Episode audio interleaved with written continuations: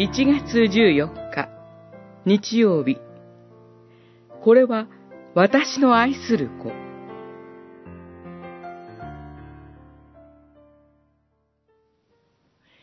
イエスは、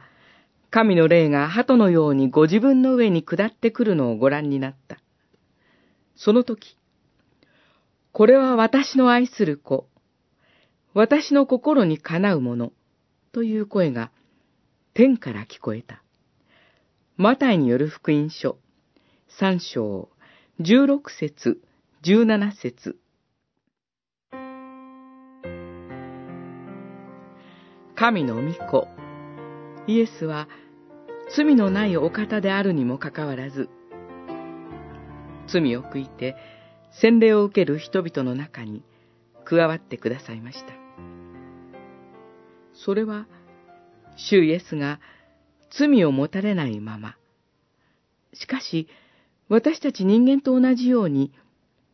罪人の一人となられたということです。このお方は私たちの罪にまみれ、苦しみに満ちた生活を知らない救い主ではありません。主イエスがヨハネから洗礼を受けられると、天が開けて神の霊が下り、主イエスは神が愛し、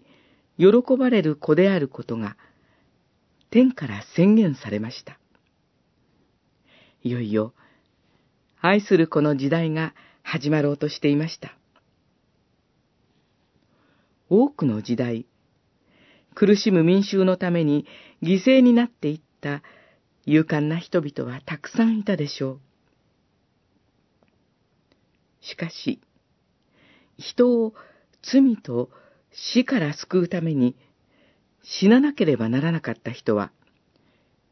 イエス・キリスト以外にはおられません。なぜなら、罪を持つ人間は自分の罪も他人の罪も解決することができないからです。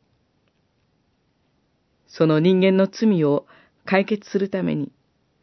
主イエスが神でありながらも、罪なき人間となって来られたのです。